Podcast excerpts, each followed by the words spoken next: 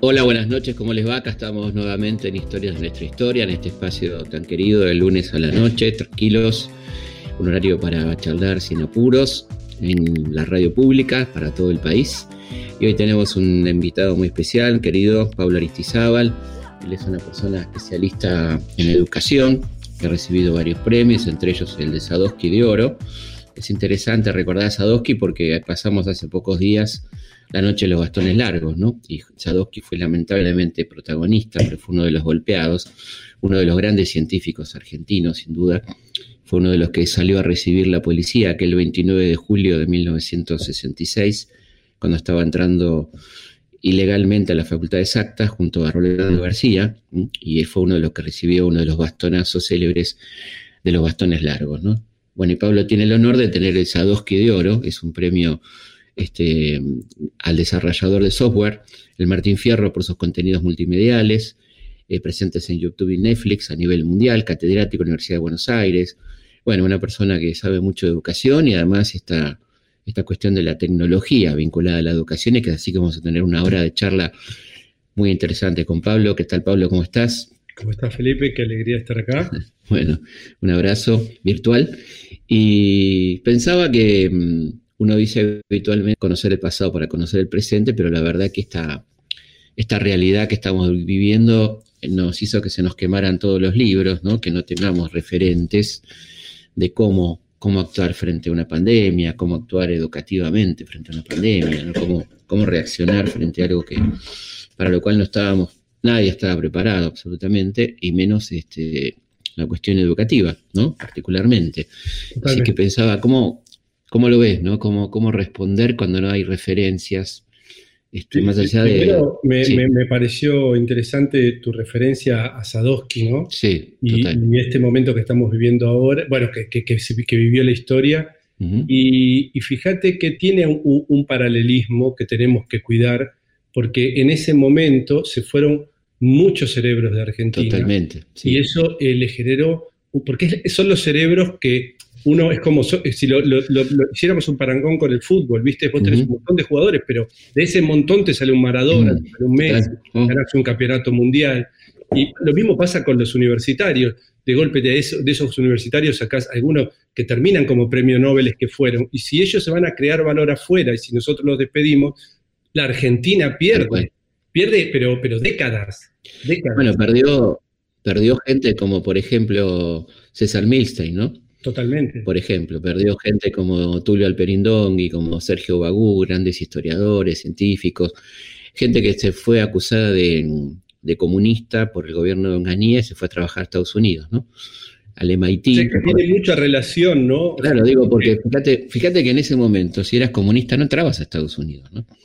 Lo cual era una, una calumnia, un absurdo. Por eso fue, eh, fue a Canadá, fueron no, y acá Estados Unidos fue mucha gente al MIT, de estos que eran acusados de comunistas y, desarrollaron sus carreras, gente que está en la NASA, ¿no? Que estuvo en la NASA. Entonces me pareció interesante porque también nosotros cuando Argentina vive estos vaivenes económicos, eh, tenemos que tener en cuenta que si se, nos pueden ir científicos o emprendedores o creadores de valor o creadores de trabajo o, o, digamos, catedráticos, se nos va gente que Argentina no se puede dar el lujo que se le vaya. A un país no se puede dar el lujo, ¿no? No, por supuesto, por supuesto. ¿no? Y además, este, eh, lo que significa para un país el patrimonio científico-técnico, ¿no? que fue tan despreciado en los últimos años y que ahora estamos viendo ¿no? a la fuerza, como suele ocurrir, este, la importancia que tiene la ciencia y la técnica, ¿no es cierto? Totalmente. Y, en la segunda pregunta, que, bueno, en realidad esa no era la pregunta, me presentaste por el tema de Sadowski, pero la segunda pregunta me parece súper pertinente, porque eh, en este caso, como historiador que sos, ¿no? Que, la importancia, cuando uno entra al colegio te dicen, bueno, ¿por qué aprendemos historia, no? Porque, ¿Para qué necesitamos aprender historia? ¿Por qué me, querés aburrir con esto? Y no, no. Más allá de la curiosidad, más allá de, una cosa fascinante que es la historia, eh, también te sirve para entender el, presente, ¿no? O sea, si, si no, no hay ninguna manera. Ahora, en este momento, en este momento que estamos viviendo de la era digital, me hace acordar al paso entre la era agrícola y la era industrial. Total. Y la pregunta que me hago, ¿no? Y que te hago también, en el caso, porque vos sos un historiador, ¿no? Y, tiene que ver con eh, cuánto nos sirve ese pasado si es tan mm. disruptivo el futuro y el presente. Claro, claro. Claro, nos sirve, sí, nos sirve en algunos casos eh, para ver qué pasó con las pandemias, cómo salieron las sociedades, ¿no? En ese sentido, pero, pero evidentemente estamos frente a un nuevo paradigma, ¿no? De esto, estamos frente a un nuevo paradigma. Fíjate que eh, eh, en, este momento se está hablando del capitalismo, ¿no? Y hay una fisura en el capitalismo, claramente que se está acelerando, que tiene que ver con la concentración de la riqueza exponencial. Y no, es un planteo, eh, lo, vamos a poner desde lo positivo, ¿no? Pero ¿qué está sucediendo? Eh, hay empresas que son más grandes que, países y no tienen parlamento. Sí, sí, y hay personas. No, hay nada que los contenga, o sea, solo si ese muchacho que es el número uno se le ocurrió decir algo inteligente o no, y si no, ¿a dónde termina, no? Eh, hace poquitito Elon Musk dijo, y bueno, el litio de Bolivia nosotros deberíamos, lo tenemos que tener. Y hasta, hasta quien sabe desde la mente de él y desde la perspectiva de él, si él no tiene el litio de, Bolivia, lo tiene China, y en ellos eh, ahí pierden geopolíticamente, ¿no?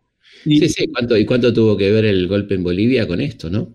Probablemente, ¿no? Porque da la sensación que hay una, o, es muy casual, ¿no? Tiene pata de perro, cola de perro y larga. Demasiada, coincidencia, ¿no? Claro, y, el otro tema es, por ejemplo, vos eh, salió una noticia hace muy poquito de Jeff Bezos que, que, ganó, ganó 13 mil millones de dólares y un país, Argentina, en un día ganó 13 mil millones. Y en un día, eh, él, lo ganó en un día. Y Argentina, todo el problema de la deuda externa para resolverlo es el equivalente a 13 mil millones de dólares. De 40 millones de argentinos. Lo que este tipo gana en un día, ¿no? Lo que gana en un día. La, exponencialidad de la era digital no es lo mismo que la era industrial. Y nosotros tenemos que entenderla porque. y entenderla profundamente, porque yo, no, Felipe, te voy a contar una anécdota que me pasó hace cinco años atrás. Yo me compré un punching ball, ¿no? ¿Viste? Me quise entrenar para, digamos, ¿viste? Cuando, te empezás a envejecer, que te quieres entrenar, ¿no? Entonces, me compré un punching ball y lo fui a comprar eh, eh, por Mercado Libre. Y me llegó perfecto a mi casa, ta, ta, ta, hace cinco o seis años, ¿no? Pero a mí me impresionó, ¿sabes lo que me impresionó? Que era una fábrica de punching ball de Chaco que nunca hubiera tenido la posibilidad de llegar. Quiero decir que acá hay una dicotomía, porque por otro lado, o sea, cada una de estas personas que nosotros están haciendo lo que el capitalismo le decía que había que hacer. están haciendo lo correcto, están dando mm. trabajo, son mm. legales, no son gente que, ¿entendés? Y vos de golpe te encontrás con que Jeff Bezos gana en un día eh, eh, la fortuna. Entonces, eh, podemos equivocarnos en el análisis de un lado o del otro, ¿no? Pero sí hay una fisura, claramente. ¿Cómo, podemos diferenciar este momento, esta era digital de, la era industrial, ¿no? ¿Cuáles son las principales diferencias para vos, ¿no?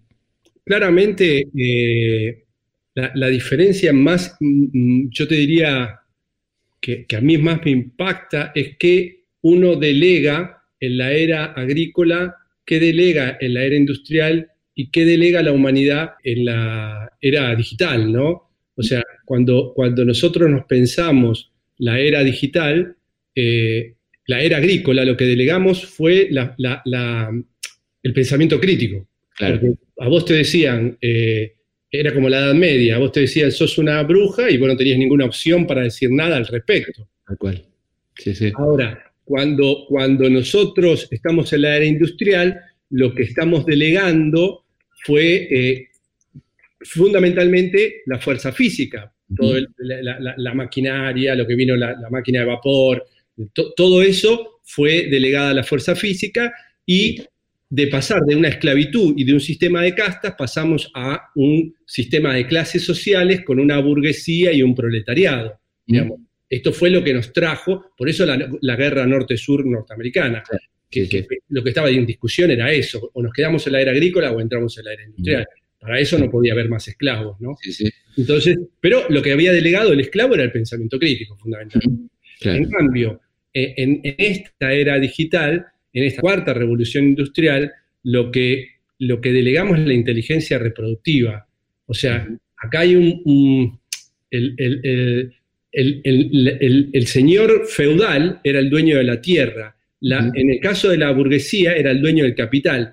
Ahora la, nueva burguesía es, eh, eh, es, la dueña de los datos, ¿no? Es la dueña de la big data, es la, que te permite, eh, digamos, y por eso, ¿qué es lo que está pasando? Cuando la, era digital te, está leyendo, sabe más de vos que vos mismo, con lo mm. cual en la era digital, toda esta lógica de la big data, del machine learning, de la inteligencia artificial, es cómo aprende, a diferencia de los humanos que aprendíamos bajo la lógica de symbolic learning, o sea, signos y significados, en cambio, esta inteligencia artificial aprende, que es parte de la era digital, bajo patrones, patrones de conducta. Y ella sabe que las personas, los, los historiadores que usan capucha como te gusta a vos, cuando esté, bueno, a esas personas les gusta tomar Coca-Cola. Lo voy a hacer. Es lo, que llamamos, es lo que llamamos algoritmo, digamos. Claro.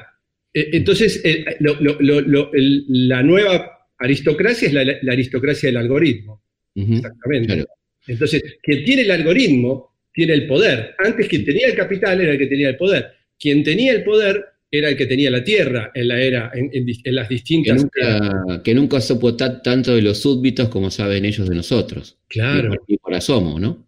ni por asomo, ni, ni, nos podemos imaginar lo, que, sucede, porque ellos, como te digo, lo que reconocen es patrones, patrones de conducta. Después de vos de, participar en una red social 50, eh, 60 veces, eh, hay una escala, pero para hacerlo simple, sabe más Facebook de vos que vos mismo. Claro, claro. ¿Y qué tanto sabe Facebook, digamos, de mí? ¿Qué tanto sabe? ¿Qué puede saber? Y sabe, por ejemplo, que, eh, a partir de los sesgos cognitivos que tenemos cada uno de nosotros en, el subconsciente, eh, ella sabe que tu sesgo, por ejemplo, de confirmación y tu disonancia cognitiva, vos vas a leer aquello, suponete, si a vos no te gusta rosas, vas a leer todo aquello que alimente lo que eh, eh, no haga disonancia cognitiva con tu, eh, en tu cerebro. Entonces, como ellos saben ya eso, como ellos conocen los ya, ya, hay reconocido aproximadamente 180 patrones de sesgo cognitivo que son casi mundiales. La gente cuando tiene un pensamiento no quiere que se le produzca disonancia cognitiva, que es la disonancia, ruido de lo que conoce, disonancia cognitiva. Bueno, ahí mm que, entonces, toda esta lógica lo que hace muy poderoso y muy exponencial es al dueño del algoritmo. Y de ahí la manipulación hay, hay, un segundo, ¿no? Y, y, de ahí a la educación hay otro segundo, porque es lo que decís vos. El, el problema es el hackeo. Claro. Te hackean la mente. Claro ellos saben lo que vos vas a, ellos, ellos te escuchan. Bueno, pero eso no, hay que hacer mucha, mucha inteligencia especial. Si vos vas a Instagram y te hablas de algo, automáticamente te aparece una publicidad del tema. Bueno, en el Gmail, ¿no? En el mail también. En el mail, digamos, eh, eh, eh, ya está pasando. Estas conversaciones. Pero ellos no es que saben de vos, saben de patrones. Claro, patrones. Te identifican como un patrón que tenés un patrón y a partir de ese patrón sabes si a vos te gusta la derecha o la izquierda. Y a partir de ahí la alimentan mm. en función de la votación que ellos quieren que vos tengas. Absolutamente. ¿Qué, te, parece lo que está pasando con la educación en este momento, ¿no? con el la teleeducación? ¿Hasta qué punto es eficiente? ¿Cómo debería ser? ¿no? Lo que hemos vivido como experiencia en estos cuatro meses. ¿no? Eh, esa es una pregunta eh, difícil, ¿no? Porque eh, acá hay cosas muy terribles, estamos en una emergencia, ¿no? Esto no es que no, no, no, no está, está, pasando cualquier cosa. Aparte, es una, tampoco es tan difícil de agarrar, no es lo mismo un chico de primer grado que un chico de séptimo grado que ya no va a ver a sus compañeros y que iba a pasar a la secundaria. Y cómo se siente ahora el paso a la secundaria, cuántos chicos vamos a perder de séptimo grado pasando a la secundaria porque sienten que no saben nada. No es lo mismo un chico de primer año de la secundaria que un chico de, de quinto año de la secundaria que está por entrar a la universidad, que nuevamente deja, o sea, hay tantas características que tenemos que tener cuidado que, a ver, si quiero verlo de la mitad de la botella llena y no quedarme con la mitad de la botella vacía, yo creo que la educación tenía que dar un paso a la... O sea, se tiene que hacer cargo la escuela, mm, la escuela se tiene que hacer cargo de la... Eh, y la pedagogía se tiene que hacer cargo de la transversalidad digital. Esta transversalidad digital, mira, mira qué fantástico lo que venimos diciendo. Eh, se nos, nos pueden hackear. esto desde el punto de vista defensivo, por decirlo de alguna manera, ¿no? O sea, del pensamiento crítico. Pero el pensamiento crítico no alcanza para poder transformar el mundo. Vos tenés que tener un pensamiento crítico constructivo, vos tenés que tener la capacidad de no solamente de, aprender a conocer, sino aprender a ser y a crear, transformar mi propio mundo. No, no, no, me alcanza con que vos me des las habilidades para yo identificar que, si, si, lo que me mostrás es un mate o es un termo. Ya, ok, sí, ya sé, no es un mate. Bueno, ¿y ahí qué hago? ¿Cómo lo lleno? Entonces necesito generar trabajo, necesito, necesito innovar, necesito tener creatividad, necesito tener imaginación, que son habilidades cognitivas superiores. Entonces, esta transversalidad digital, mirándolo de la mitad de la botella llena, creo que va a traer una educación dual que va a ser muy importante. ¿Por qué, Felipe? Porque en mi, a mi visión, eh, nosotros ponemos mucho énfasis en la educación en lo adquirido, en lo que memorizamos. Y la pedagogía de la memorización no es que sea buena o mala, hay etapas, hay momentos, sí que te ayuda, la memoria es buena, pero es una habilidad cognitiva básica, no alcanza con eso. Vos después tenés que tener un pensamiento eh, eh, divergente, un pensamiento deductivo, un pensamiento inductivo, después tenés que tener un pensamiento crítico, tenés que tener un pensamiento computacional, tenés que tener un pensamiento creador, crear nuevas respuestas, si no, digamos, tu, rol siempre va a ser, no es, no es emancipación entonces. Si yo no tengo autonomía, no estoy emancipado. No, estás repitiendo el discurso de otros, memorizando. Sí, sí. Y, entonces quiero decir con esto y a tu pregunta concreta es, si yo miro la mitad, de, o sea, ¿qué pasó en, este momento con, la, con la, nueva normalidad? ¿no? Esto que apareció esta palabra que la gente la usa como, la nueva normalidad debe ser que eh, en el futuro vamos a sentarnos dos en un restaurante y no cuatro. No, no es esa la nueva normalidad. No, no, no. La nueva normalidad va a ser cuestionarse si lo que sabemos de historia va a tener, nos va a ayudar en algo a entender el presente, o no. O, como o me gusta explicarla a mí, es como si vos hubieras traído el futuro, ¿sí? 10 años para acá. Porque, ah, ¿y cómo lo explico? Que, la gente maneje lo que nosotros estamos haciendo ahora, estamos haciendo conferencias, tus conferencias en Econex, eh, yo dando clases con, la, todos mis profesores, que yo estoy con profesores que antes decían, yo la tecnología no la toco, yo soy profesor de la Universidad de Buenos Aires, amigos, Zoom, con todos ellos, con gente de, de 70, 75, grandes maestros, que ahora se han obligado, se han visto a ingresar a esta lógica. Y en el caso universitario, con, con, efectos implicados todavía, porque tengo varios alumnos y varios profesores que dicen, che, me estoy sintiendo más cómodo utilizando las plataformas y enseñándole y utilizando la riqueza y haciéndolos participar y mostrándole un video y mostrándole un PowerPoint. Y, o sea que hasta, hasta incluso va a hackear el, sistema universitario. Eso te, iba, eso te iba a preguntar. Yo creo que se instaló la, teleeducación, ¿no? Me parece que queda instalada. Se instaló, se instaló la teleeducación y yo lo, vuelvo a decirte, ¿qué significa?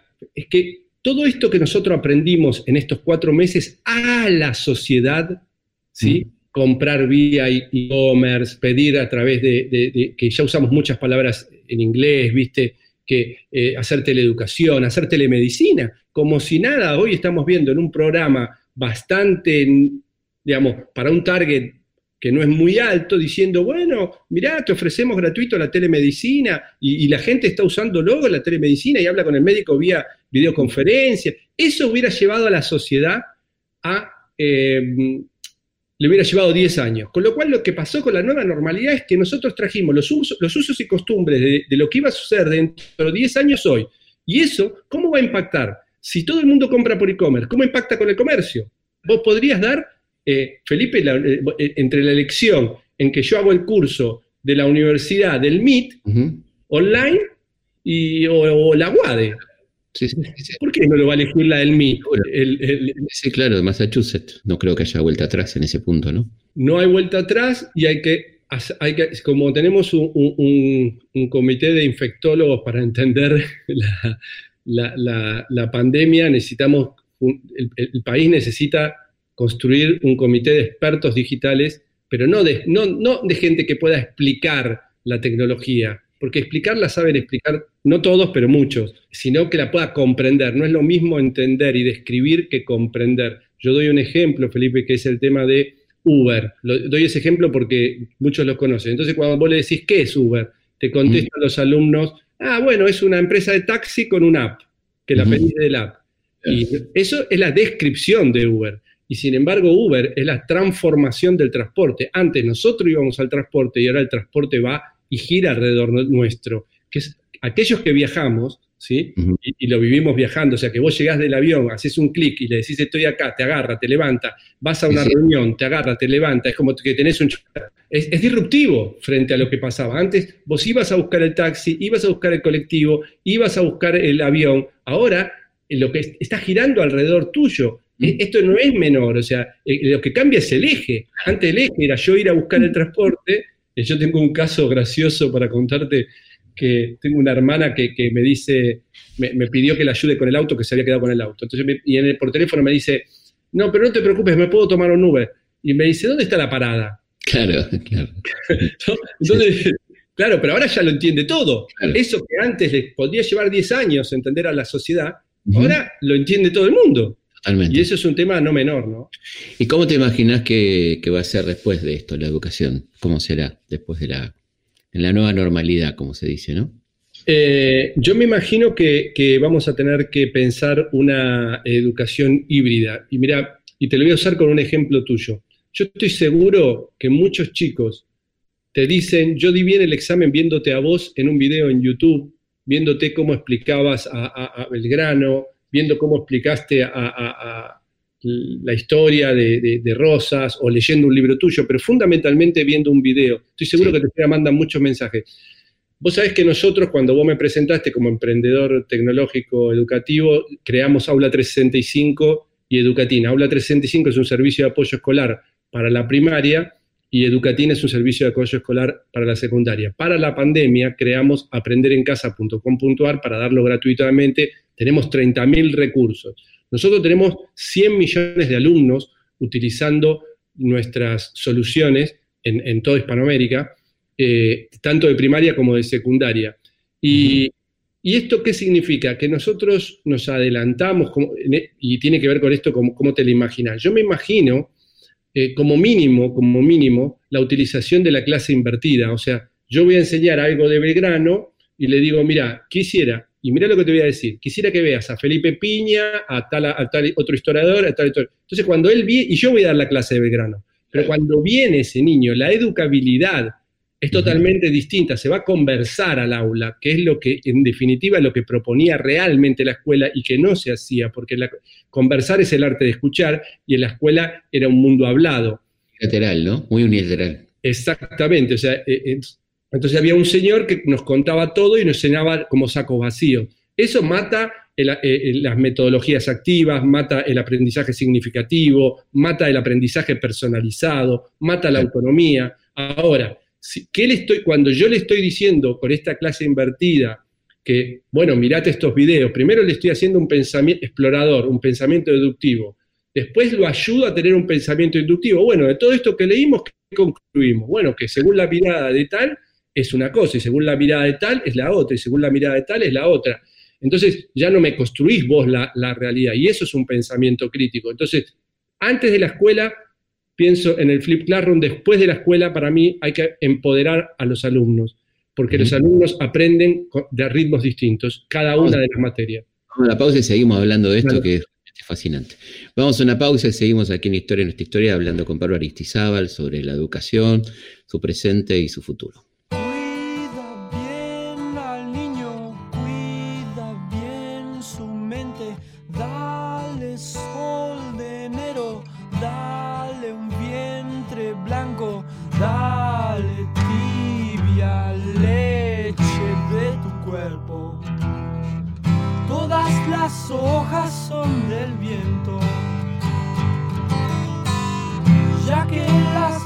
Hasta en la muerte. Todas las hojas son del viento, menos la luz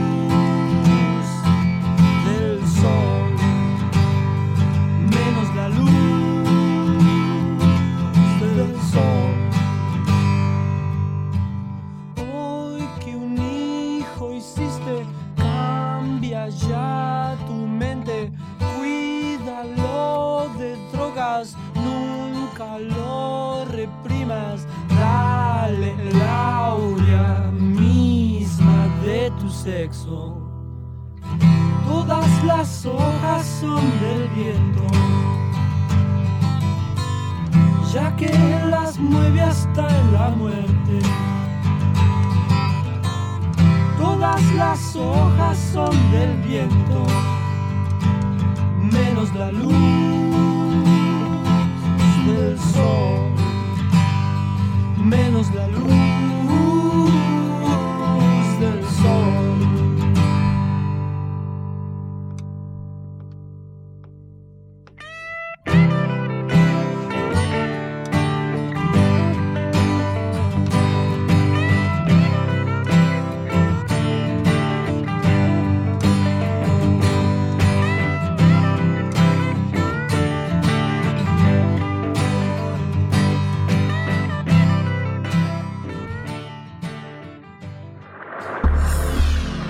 Historias de nuestra historia.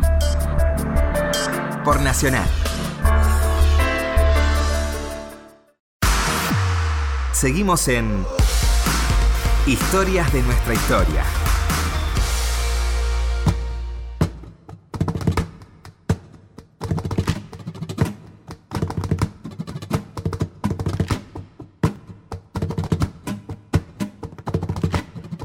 Seguimos en Historia de nuestra historia conversando con Pedro.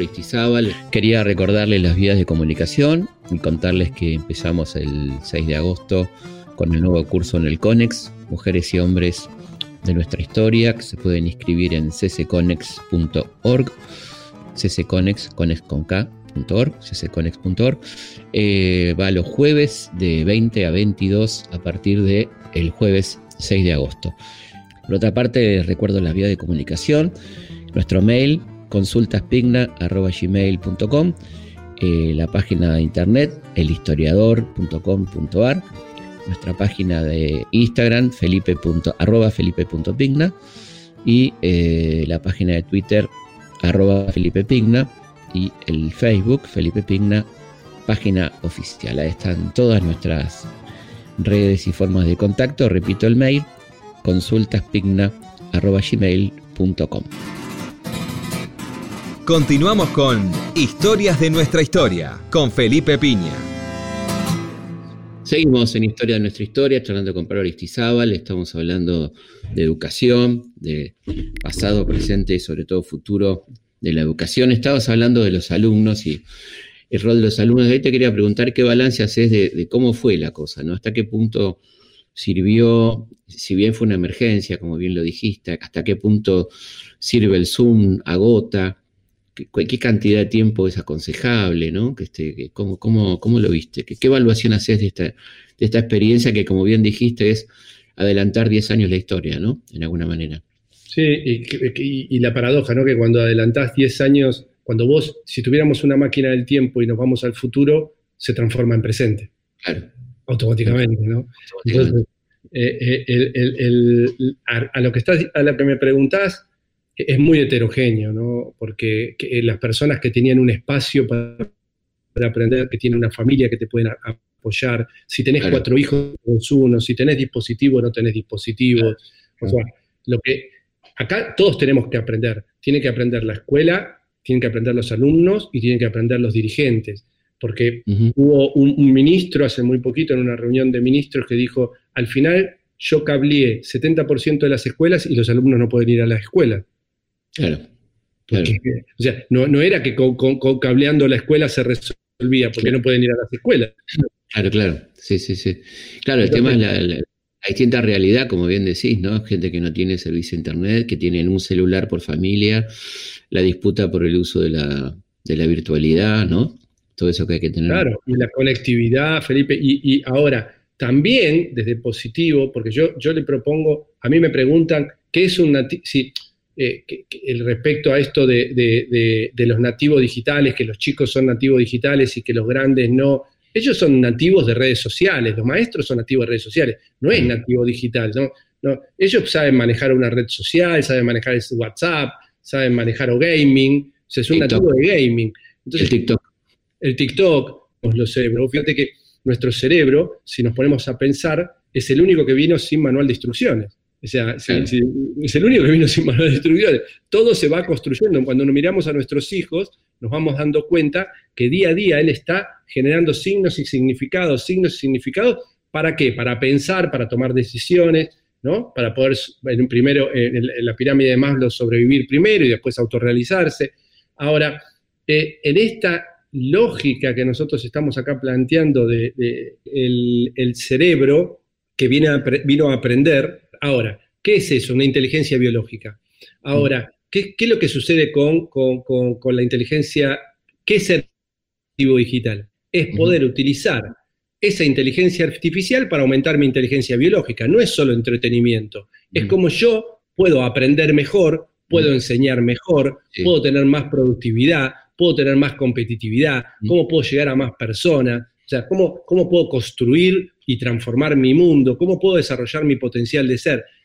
¿Me, me explico? O sea, Sí. este es el gran desafío de la pedagogía. Ujú. Y ahí, volviendo a una, a una de las preguntas que me hacías, yo pienso que el proceso de adquisición es más importante que lo adquirido. Le damos mucha preponderancia a lo adquirido y no al proceso de adquisición. Y esto que está sucediendo ahora, lo que está cambiando es la pedagogía del proceso de adquisición y del proceso de enseñanza. Está bueno Entonces- porque, porque claramente hay un modelo educativo que está en crisis, ¿no? que es el modelo puramente evaluativo, que habla del resultado y no de, lo que- de todo lo que significa el proceso de adquisición, que es lo más importante en la educación. ¿no?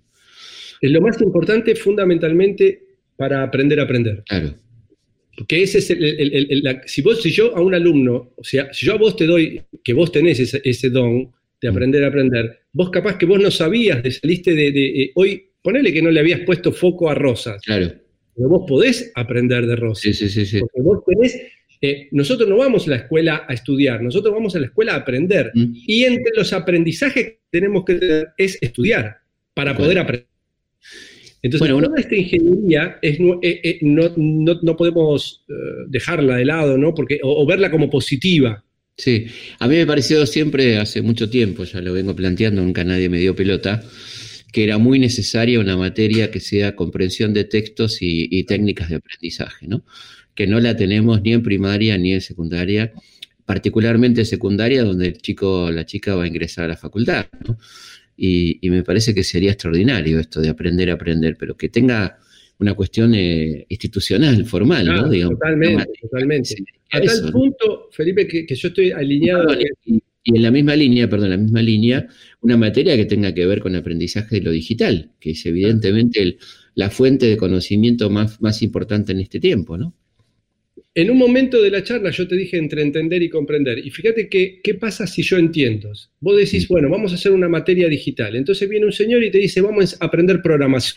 Ajá. ¿Sí? Sí, ¿Y es eso lo que tenemos que aprender o tenemos que aprender a tener un pensamiento crítico, constructivo, digital? Porque el día que la, la inteligencia artificial aprenda a programar sola, que ya aprendió, ya lanzó GPT-3, ya salió, si vos, Mm. vos le das una instrucción oral y ella lo transforma en, en- un código, o sea, ¿qué vas a hacer con todo lo que le enseñaste a programar? Aprender digital. Es tener una cultura digital, es tener una cabeza digital. De lo que pasó entre la era agrícola y la era industrial y lo que pasó entre la era eh, industrial y la era digital es la exponencialidad y la velocidad del cambio. ¿Sabes cuándo empieza el lector a... Empieza cuando nace un niño, ¿no? Porque si ellos no tienen vocabulario, un niño a los cuatro años en un nivel socioeconómico bajo escucha 30 millones de palabras que un niño, eh, los padres le hablen. 30 Claro. millones. O sea, vos le decís atardecer, atardecer, atardecer, cinco veces atardecer. Bueno, él, él- él tuvo, escuchó esa palabra cinco veces atardecer. ¿Mm? Bueno, un chico de nivel socioeconómico bajo no escucha, tiene 30 millones en su vocabulario, en su léxico activo y su léxico pasivo, ya escuchó, escuchó me- eh, menos de eh, 30 millones de palabras que un chico a los cuatro años. Entonces, ¿yo qué propongo? Que se inicie, cuando nace un argentino, se les Ujú. regale una biblioteca, porque la literatura me parece que es el camino para generar vocabulario. Una biblioteca que tenga la posibilidad de tener 40 libros. Sí, 40 libros, le va, si, si después hacemos tertulia literaria, como decís vos, y hacemos una clase de comprensión lectora, a los 12 años nosotros vamos a tener, asegurar que él tenga aproximadamente entre su léxico pasivo y su léxico activo 20.000 palabras y Claro. comprensión lectora. O sea, no solamente va a saber tener vocabulario, va a saber leer, sino que va a comprender lo que lee. Es muy interesante lo del vocabulario, ¿no? Cómo se ha reducido y cómo, cómo de alguna manera hay una intención, ¿no? Una intencionalidad en la reducción de vocabulario, del poder o de, lo que lo querramos llamar, pero la reducción de vocabulario te deja indefenso, ¿no? Te va dejando... indefenso, te esclaviza, te invisibiliza al otro y invisibiliza a la otra El, otro, y lo que es peor, me invisibiliza a mí. Yo no, yo, vos pensás que yo no puedo identificar si tengo miedo o estoy frustrado. Claro. me mata hasta las emociones. Claro. Claro, porque ¿cómo las expresás? Claro, si no las podés expresar, no, no, no, no tenés una diferencia. Entonces te actúas igual. Vos decís, estoy triste y estoy frustrado, no actúo igual. Seguro. Y, y, y, fíjate a dónde hemos llegado, a las emociones de lo humano. O sea, no tener vocabulario es un tema de esclavitud total. Y lo que te dije, no me reconozco a mí, no reconozco al otro y no reconozco a la otra edad, aquel otro que no es igual a mí. Bueno, porque ahí entra la cuestión de en esta falta de lenguaje, la falta de la descripción, etcétera, la cuestión de la empatía, ¿no? La dificultad de la empatía. ¿Cómo me pongo en lugar del otro? ¿Cómo hago para entrar en lo, en lo que le, a sentir lo que el otro siente también, ¿no? Es muy difícil, ¿no? Bueno, justamente, es que no, es que no lo reconoces, lo, lo invisibilizás. Y, y entonces el lenguaje es tan importante para la construcción de una nación como las matemáticas, como, como, como, como las habilidades socioemocionales, como eh, eh, aprender a vivir juntos, como aprender a ser, porque yo, para, yo tengo que encontrarle un sentido a la vida. Cuando nosotros decimos, hablamos de educación tan, tan, tan livianamente, ¿no? Que, decimos, bueno, ¿y la educación qué es? Emancipación. Bueno, pará, pará. ¿Qué es emancipación? Eh, es tener autonomía. Es tener autonomía. Si yo no soy autónomo y me manejan como un títere, me manejaban en la era industrial, imagínate lo que va a ser en la era digital con los patrones y, con la capacidad de hackear. Es, la educación es transformar. Si yo no soy capaz de transformar, no hay educación. O sea, yo no soy un, recipiente para que, no soy un loro. Si no tengo esa capacidad, es la voluntad la educación. Si yo no tengo voluntad, la, la capacidad de poder, viste que hoy te dicen me da paja. Sí, tal cual. no, me da paja. O sea, si no tenés voluntad, ¿por qué? No hay tensión entre el ser y el potencial de ser. Le quitas educación es dar sentido, es dar propósito. Sí, sí. Si vos no tenés un propósito, es el ascenso social la educación. Y hay una cantidad de. es, la utopía, es la esperanza. Todo eso es la educación. Si no hay esa construcción, que a mí que me repita la fotosíntesis, ¿de qué me sirve? Por supuesto, claro. Porque quité toda la humanidad. Bueno, evidentemente hay que hacer un, hay que hacer la, vieja escuela está, está en decadencia total, ¿no? La escuela de unívoca, unilateral, digamos, no, no, ya no va más, evidentemente, ¿no?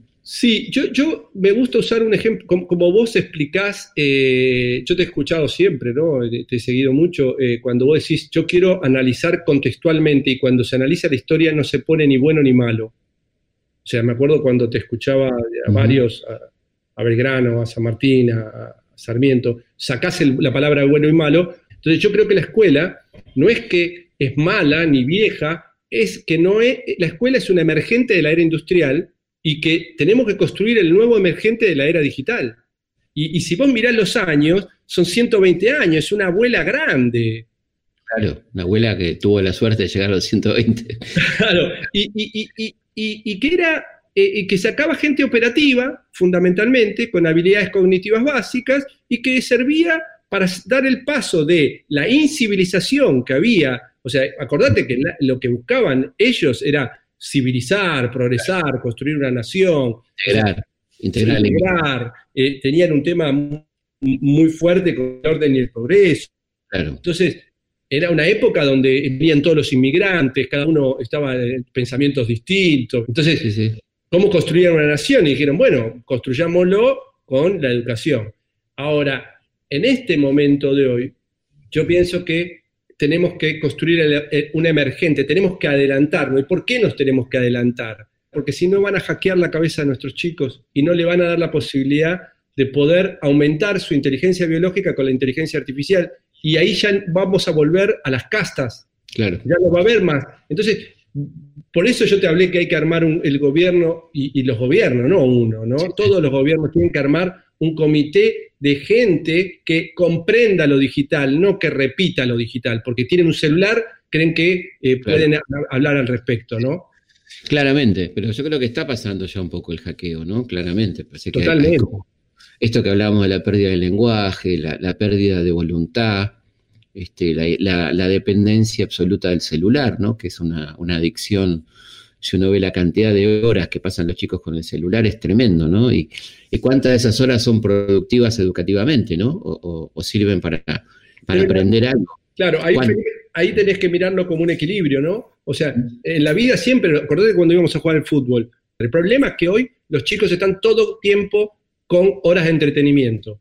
No, el Sí. problema no es la tecnología, el problema somos nosotros cómo nos relacionamos con la tecnología.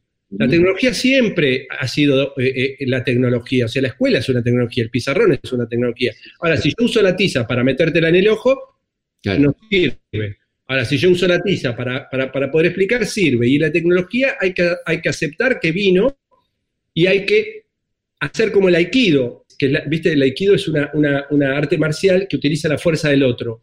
Entonces, la tecnología tiene una fuerza y nosotros tenemos que agarrar esa fuerza para que aumente nuestra inteligencia biológica a partir de la inteligencia artificial y no que me hackee mi inteligencia biológica. Claro. Entonces, si, si yo logro eso, para eso tenés que cambiar la pedagogía hacia lo que yo llamo una pedagogía de la creación.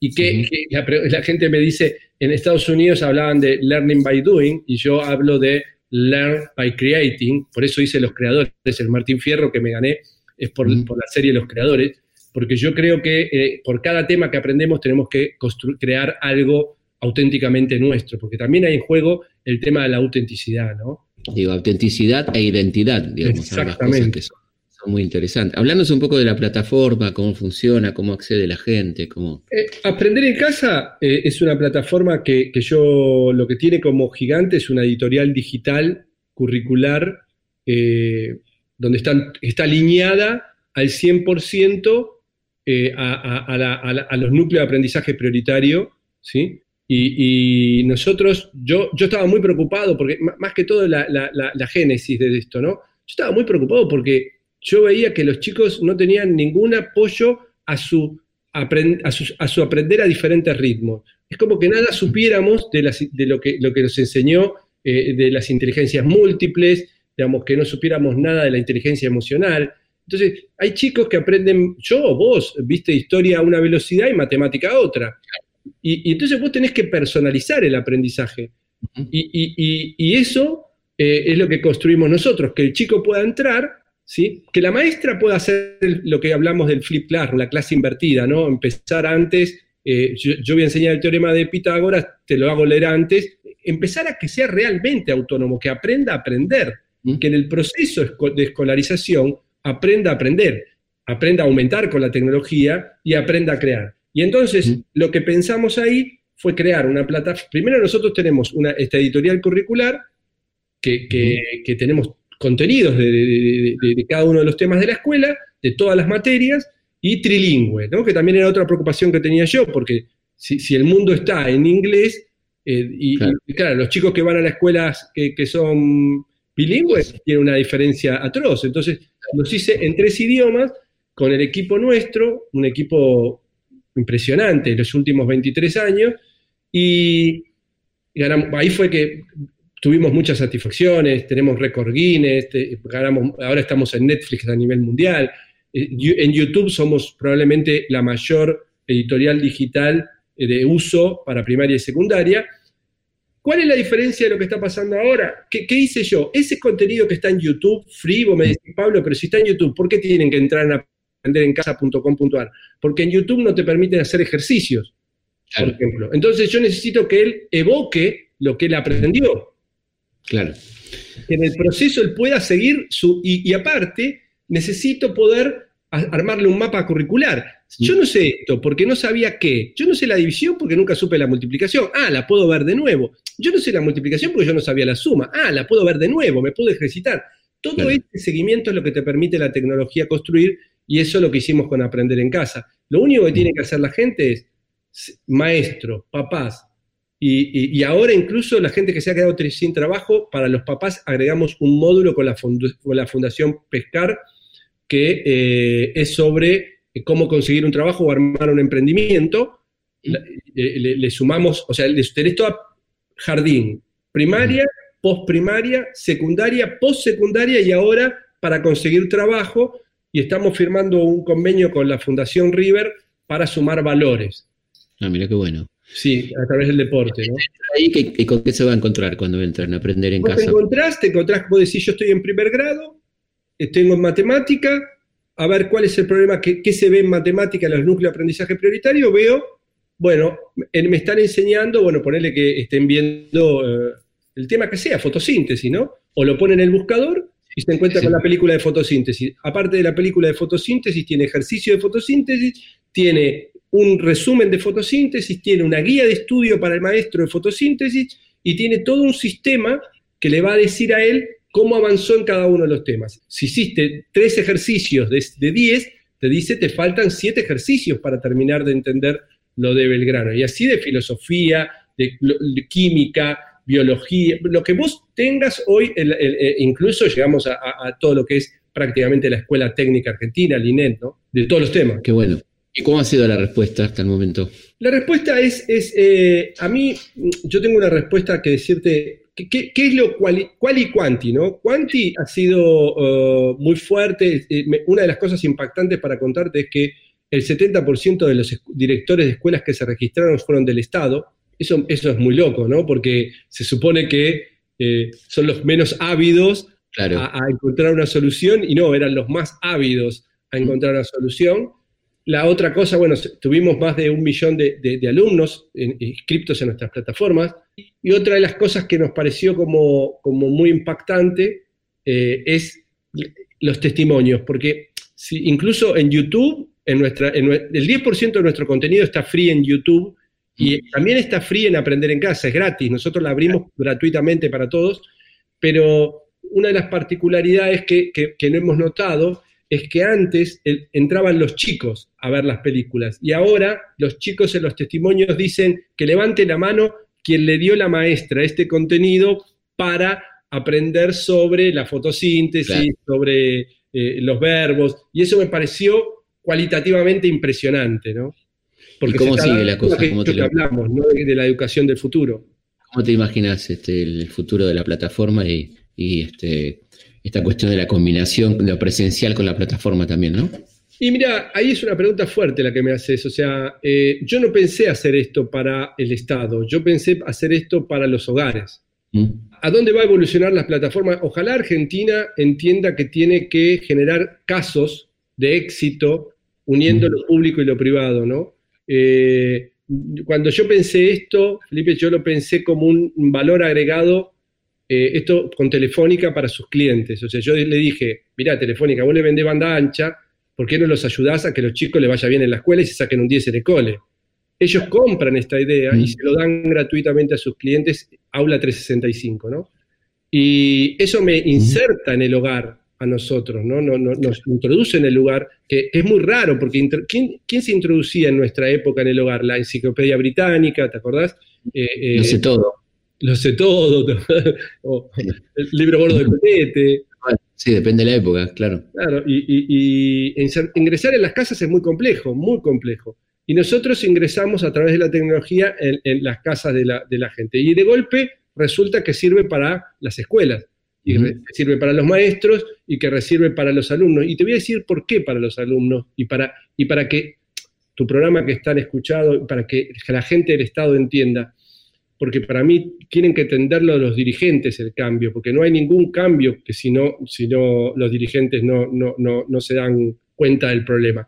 El 90% de los chicos de Argentina no tienen posibilidad de pagar apoyo escolar. Claro. No pueden. Sí, y, sí, sí. y- y yo soy un profesor, y te lo voy a decir con, hon- con honor, lo voy a decir. Yo soy un profesor concursado de la Universidad de Buenos Aires, primer orden de mérito. Ahora en mi, en mi cátedra, ¿no? De- que, que- que- em- emprendedurismo, ¿no? Pero yo, si mi papá no me hubiera pagado apoyo escolar, Felipe, yo no sé si hubiera, digamos, o Claro, sea, yo vine con, con viento a favor, digamos. seguro. Yo no hubiera tenido todo ese viento a favor. Entonces, cuando me hablan de equidad, cuando me hablan de igualdad, ¿cómo no le estamos dando un servicio de apoyo escolar? Porque si no, el 50% de nuestros chicos abandonan la secundaria y, y creen que la abandonan solamente porque eh, quieren salir a trabajar. La abandonan porque le da vergüenza, porque no entienden, no tienen vocabulario. El tipo le está diciendo, eh, vamos a aprender integrales y no tiene la menor idea de lo que le está diciendo ese señor. No, quiere la palabra en su, en su, léxico. No está, en el vocabulario, claro, exactamente. Claro, entonces, si, yo no, si, yo no, les, no les acercamos un servicio de apoyo escolar, ¿sí? Y, nos ponemos en tiempo. Acá lo que nos importa es que aprendan, que, que, que sigan dando pasos que, que esto que hablamos de la educación, ¿no? que la educación es em, emancipación si hay autonomía, educación es, tiene sentido si hay transformación de mi mundo primero y de lo que me rodea. Bueno, si yo pierdo todo eso, ¿qué pierdo el sentido de la vida? Totalmente. Bueno, queremos, volvemos a invitar entonces a la gente que entre a aprenderencasa.com.ar. Aprenderencasa.com.ar. Ahí van a encontrar un montón de recursos educativos totalmente gratis. Nos estamos viendo. Abrazo grande. ¿eh? ¿Ya te nos estamos yendo? Nos estamos yendo, pasó rapidísimo. No, qué triste, qué lindo es hablar con vos, me fascina, te admiro muchísimo y para mm. mí es un honor estar en esta charla. Muchísimas gracias, Pablo. Ya, ya nos tomaremos un café en algún momento. Un vino. Un abrazo, un vino, claro, como no. Un abrazo grande. Nosotros llegamos aquí al final de esta nueva edición de Historia de nuestra historia. Nos volvemos a encontrar, como siempre, lunes a la noche, aquí en Radio Nacional, la radio pública. Hasta la próxima. Historias de nuestra historia. Historias de nuestra historia. Historias de nuestra historia. Conducción. Conducción. Felipe Piña. Felipe Piña. Producción. Producción. Cecilia Mucioli. Cecilia Mucioli. Edición. Edición. Martín Mesuti.